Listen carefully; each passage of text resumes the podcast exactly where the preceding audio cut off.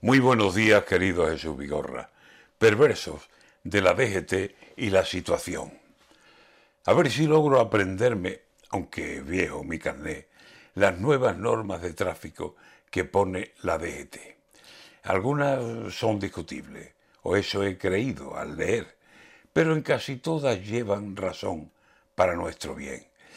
Yo pegaría más leña con pérdida de carné y multa de muchos euros para el que tira un papel, una botella de plástico y lo que le venga bien, y la arroja a la cuneta, el que la coja pues.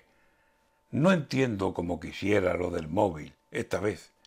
Tendrían que inventarse algo que a la hora de encender el coche, ¡pum!, se apagara el móvil. Mira qué bien. Pero el coche es la oficina, el cuarto de charla es, el ordenador, el audio. Leña al móvil de una vez. Después, las limitaciones a la hora de correr. Eh, pero mirando estas normas, ¿también le ha pasado a usted? Me pregunto, ¿qué me importa no poder pasar de 100? Si escasea la gasolina y los productos también.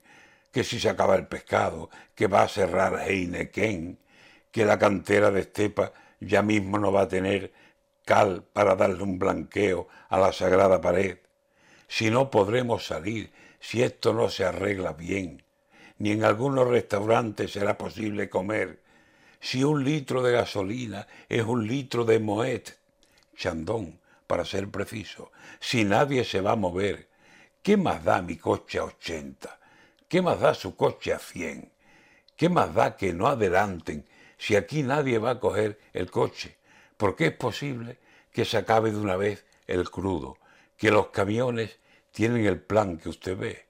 Van a multar los radares a los pájaros. Usted, si en este plan sigue España, puede que la DGT sea la primera que corra, pero no en el coche, a pie.